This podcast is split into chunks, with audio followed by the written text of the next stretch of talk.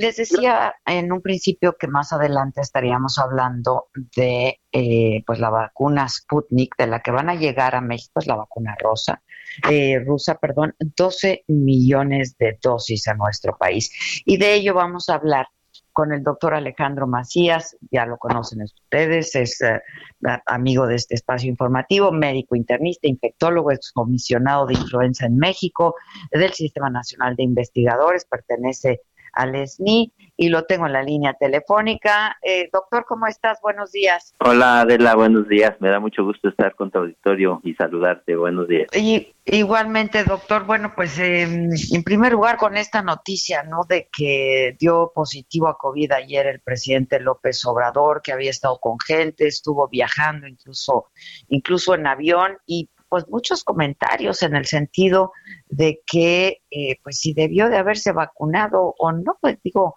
la enfermedad del presidente de un país, del presidente de México, es un asunto sin duda de seguridad nacional, ¿no? Pues así suena, pero ah, bueno, él se, quiso apegar a, un plan de vacunación y así lo comentó, de hecho, que él se iba a vacunar cuando le tocara de acuerdo con, con su edad, eso tendrá que analizar eh, si, es, si debió haberse, hecho antes. Mi opinión es que eh, debió estar incluido en los primeros grupos, pero bueno, eso es una cuestión de discusión. Así es. Oye, doctor, a ver, hay muchas dudas sobre las vacunas. Eh, la verdad es que en buena parte del mundo se adquirieron las vacunas Pfizer, la vacuna Moderna, que son pues las vacunas más caras. Una la Pfizer que cuesta 20 dólares la vacuna, Moderna 33, eh, en fin, pero son las que han acabado con todo su protocolo. Eh, y no es el caso de las otras vacunas como la Sputnik, de la que van a llevar a México eh, 12 millones de dosis. ¿Qué sabes al respecto tú, doctor, que has estado estudiando esto? Pues no solamente de ahora, pero de hace muchos años. Eh, sí, mira, a ver, em, todos los gobiernos han intentado hacer compras múltiples eh, porque evidentemente una sola compañía no va a alcanzar. De hecho, algunos países, un poco de la situación que se está viendo ahora de desabasto, por lo menos parcialmente, se explica porque países compraron mucha más vacuna de la que necesitan, se adelantaron en la fila. El caso, por ejemplo, de Canadá, que compró seis veces más vacuna de la que necesita. Y eso ha dejado a muchos países con muchas dificultades, entre ellas México, que teníamos un contrato con Pfizer, que es la que empezó a entregar primero, pero luego Pfizer redujo la entrega a la mitad y espació el tiempo y eso nos ha dejado muchos problemas porque no teníamos Bueno, pero que seguían siendo pocas, ¿no? Seguían siendo pocas. De hecho, las, que se adquirieron en Pfizer fueron muy pocas, doctor. Pues sí, eran eran e, eran pocas, pero eh, digamos que podrían haber servido para todo el personal de salud inicialmente y para algún grupo de alto riesgo como los adultos mayores de 65 años de edad, por ejemplo. Pero aún eso pues no llegó como es desconocimiento de todo. Así es. Eh, bueno, eso por un lado. A ver, ahora, ¿qué sabemos de la, de la vacuna Sputnik? La vacuna de Sputnik, a ver, el problema es que no tenemos los informes de fase 3 publicados en la literatura internacional. De acuerdo con los informes de la compañía, es una vacuna segura y eficaz. Yo no dudo que lo sea, ¿eh? No dudo que lo sea, puesto que es una vacuna de adenovirus que se parece mucho, de hecho, a la vacuna de AstraZeneca. De hecho, también AstraZeneca ha hecho equipo ahora con Sputnik para ver si entre las dos pueden funcionar, pueden funcionar mejor. Y hay otras vacunas de estos que se llaman virus vector. Em, lo que ha, lo que ha dado, digamos, alguna preocupación internacional es que ellos en Rusia lo empezaron a poner, digamos, un poco antes de tiempo a todo el personal militar eh, y se le había dado un registro anticipado, pero insisto, yo no dudo que sea una vacuna segura. Primero una vacuna tiene que ser segura y luego eficaz. Claro. Hay que decir que aunque se haga la compra en México y lo que se ha anunciado, tiene que estar autorizado por un comité en COFEPRIS que se llama el Comité de Moléculas Nuevas. Todavía no tiene esa autorización aunque se compre, aunque llegue la vacuna, si no hay esa autorización no se puede poner. Entonces deberán estar trabajando ahora a marchas forzadas en COFEPRIS para, revisar. Ese es un comité independiente al que no le puedes ordenar que autorice una vacuna, ¿eh? Entonces, si ellos autorizan es porque se supone y ya la revisaron, que vieron que con los datos que se tienen es una vacuna segura y eficaz. Y siendo así, bueno, pues habrá que tener confianza y ponérnosla, porque la mejor vacuna va a ser la que te toque. Eh, aquí, si, si te toca otra de la, pues a ver la que te toque, pero póntela. Ya, este, ahora, eh, ellos, eh, de información que se ha dado de esta vacuna de Sputnik, eh, hablan de un 91% de eficacia, ¿no? Pero no, no se han visto resultados o información científica. Sí, mira, ellos estarán sometiendo todo su dossier, si se llaman a, a COFEPRIS, y ellos deben tener ahí toda la información. Lo que aquí ha sido diferente, por ejemplo, para los estándares eh, de agencias regulatorias eh, occidentales como la FDA o la Agencia Europea es las publicaciones en revistas internacionales donde se hace la publicación de los miles de pacientes que la recibieron contra los miles que tuvieron un placebo y cómo les fue. Eso es lo que todavía no tenemos para esta vacuna. Entonces, eso no está en la normatividad, ¿eh? La normatividad no dice que tenga que estar publicado. Sin embargo, es lo que ha sido diferente en esta ocasión y lo que ha, digamos, levantado la ceja. Pero otra vez, yo creo que si demuestran que es una vacuna segura y eficaz y te toca ponértela, pues póntela, porque aquí lo que urge es vacunarnos. Pues sí, es lo que urge y hay que hacerlo rápido, ¿no? Sí, y es lo que hay, como dicen en mi pueblo de la. Pues sí, como dicen en el pueblo de todos, pero eh, pues habrá que ver cómo va a ser la distribución de la vacuna también una vez que llegue y la aplicación de la vacuna, doctor. Sí, se supone, yo creo, mira, había aquí un plan en donde la vacuna de Pfizer era un poco un puente con unos 5 millones de dosis que se iban a estar poniendo a todo el personal de salud y ahí sí a eh, personal mayor de 60 años y gente clave entre enero y marzo. ¿Por qué? Porque a finales de marzo se supone que México ya tendría la vacuna de AstraZeneca Universidad de Oxford, que es la que se contrató con el gobierno de México, y la Fundación Carlos Slim, pero esa vacuna va a empezar a circular hacia finales de marzo o principios de abril, Adela, porque se está apenas, ya se recibió de Argentina, digamos, el virus, la semilla, pero aquí en México se tiene que acondicionar, envasar, poner en lotes y distribuir a través del laboratorio Leomont. Entonces, la vacuna de Pfizer era un puente que ahora nos quedamos sin ese puente porque de la poca vacuna que iba a llegar no nos ha llegado ya prácticamente nada y se supone que después van a compensar, pero eh, es, lo que están buscando es llenar ese hueco, me supongo. Ahora dime algo, doctor, estamos conversando con el doctor Alejandro Macías, ¿qué sabemos de Cancino? Porque, a ver, aquí hay, hay, hay una duda. ¿Cuál es la vacuna que no ha demostrado inmunidad o al menos inmunidad muy baja para personas mayores de 55 años? ¿Sputnik o Cancino?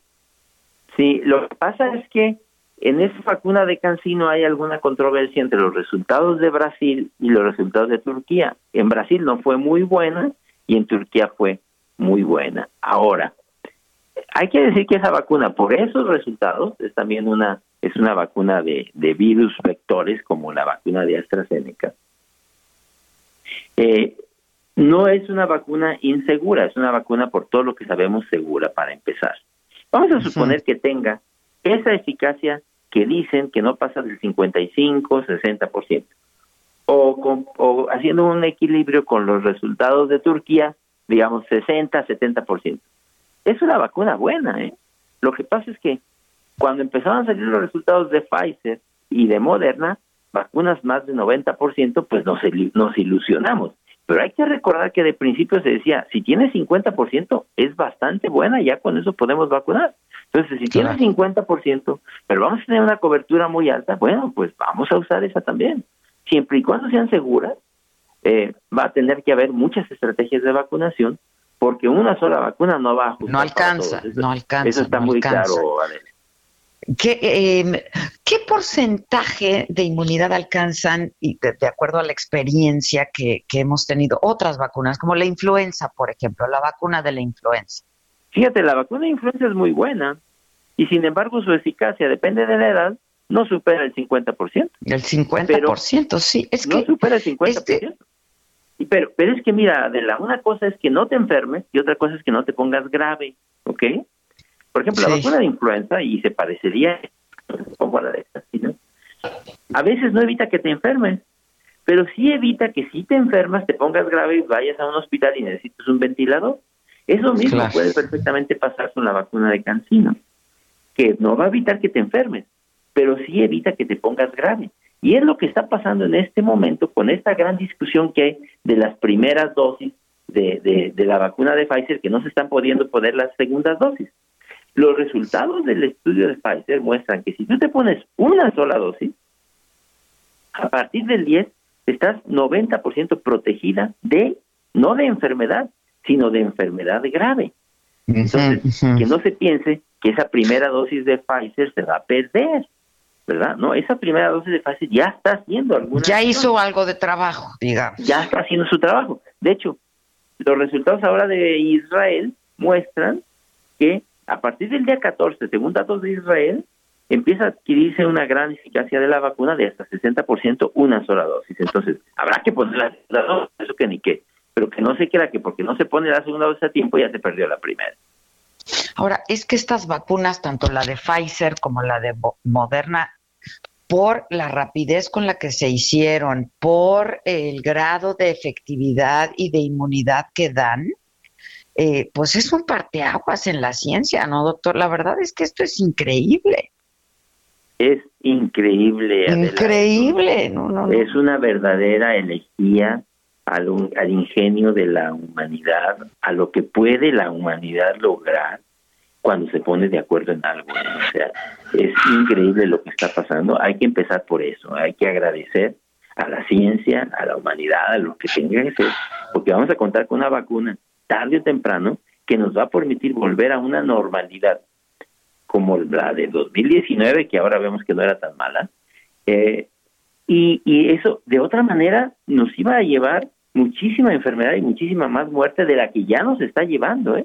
Entonces, hay que agradecer a la humanidad y a los y a los esfuerzos de todo el mundo, porque aquí hay esfuerzos a la ciencia, de la, ciencia, de gobierno es muy impresionante, de verdad. Claro, no hay que quitarle, por ejemplo, a ver, criticamos frecuentemente al gobierno en México por sus acciones, hay que criticarlo desde luego, pero también hay que decir que en medio de un ambiente internacional muy difícil, pues se han hecho buenas negociaciones y se ha tenido lo que se ha podido, ¿verdad? Este pero pero pero es que aquí ha habido un esfuerzo de cada quien y a mí me parece que eso pues es una verdadera elegía y una de las buenas cosas que nos ha mostrado esta situación terrible de la pandemia. Pues sí, algo bueno tenía que tener, ¿no?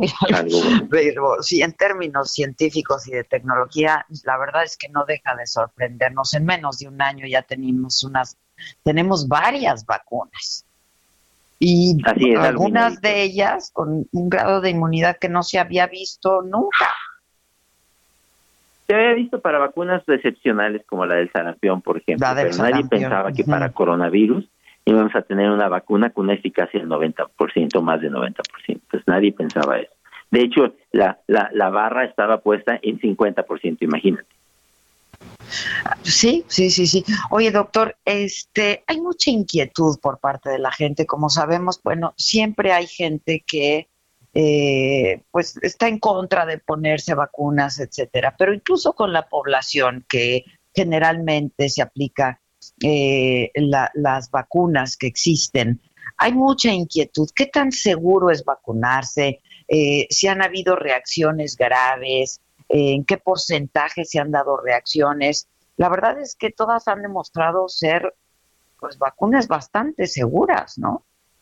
Son bastante seguras, Adela, pero nada es 100% seguro, ¿eh?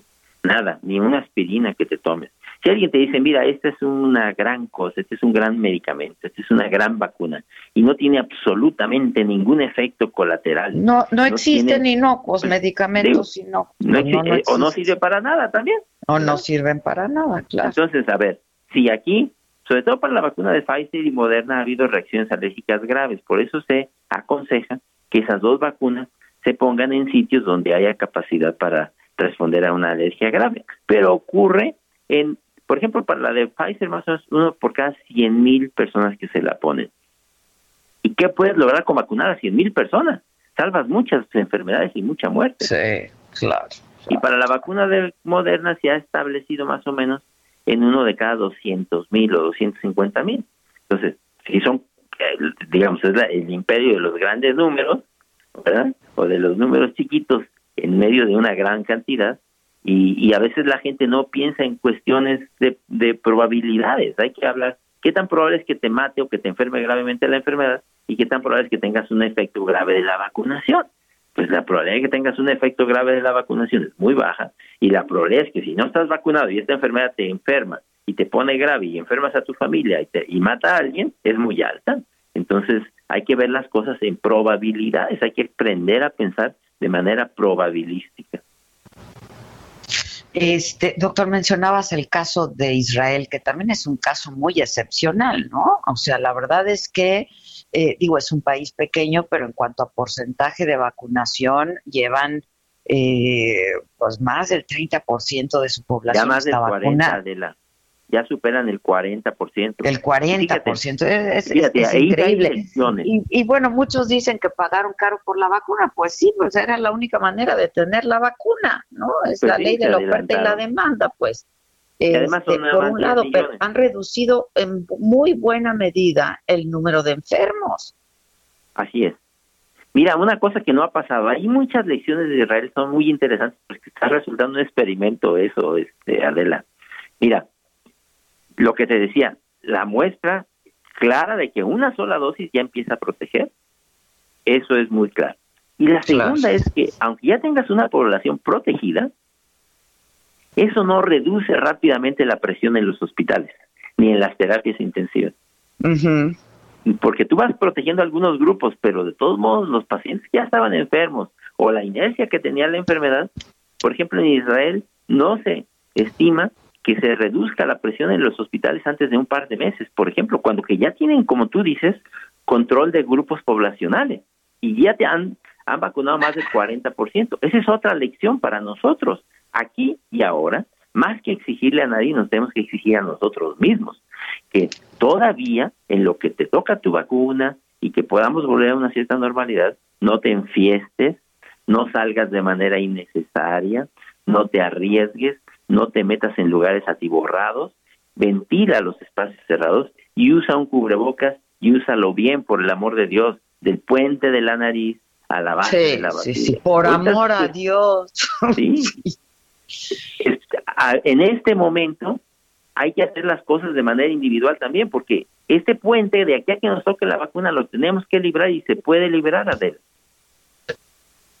Pues sí, hay gente que pues no se ha contagiado, ¿no? Este digo, yo entiendo cada vez hemos sido más los que nos hemos contagiado, pero hay gente que no se ha contagiado. En cuanto a esto, la gente pregunta mucho, además, hay, hay como muchas dudas, doctor, si las mujeres embarazadas, en Israel, por ejemplo, ya dijeron que las mujeres embarazadas sí pueden vacunarse. Sí, mira, no tienen por qué tener un problema diferente. Hay que decir que la mujer embarazada tiene más riesgo si se infecta entonces, esta es una vacuna que ni siquiera tiene un virus vivo. Es una vacuna que tiene... Claro, es, em, tiene una parte del programa, ¿no? Claro, no tiene por qué afectar a tu producto, a tu, a tu bebé, no tiene por qué afectarlo. Entonces, yo, que, se, ha dicho, platícalo con la mujer, pero, pero a vacunar a mujeres embarazadas, no hay problema. Hay que protegerla. Y ahí vale por dos. Y ahí vale por dos, sí, sin duda. Y muchas otras preguntas. Si te dio COVID, te puedes volver a, te puedes vacunar, perdón. Muchas preguntas en ese sentido, ¿no? Si te dio COVID, te puedes vacunar, te debes vacunar, de hecho. Aunque tengas anticuerpos. Sí, aunque tengas anticuerpos, porque la que te va a producir la enfermedad no es suficiente. Ahí necesitas la inmunidad que te produce em, la vacuna es mejor que la de la propia enfermedad. Entonces, y te va a durar más. Entonces es muy conveniente que también quien ya tuvo la enfermedad, cuando le toque la vacuna, que se la ponga. Bueno, hay muchísimas preguntas que a mí me llegan. ¿Cómo ves, doctor, si abusando de la confianza que te tenemos, pero además del respeto, eh, te mandamos una serie de preguntas y si no las puedes responder, ya sea por video, por escrito, y las subimos a nuestras redes, ¿no? Para que la gente esté pues más tranquila en cuanto lleguen estas vacunas a nuestro país. Ok, mándamelas por ahí, con mucho gusto las contestamos. Para Muchas gracias, gracias Ale.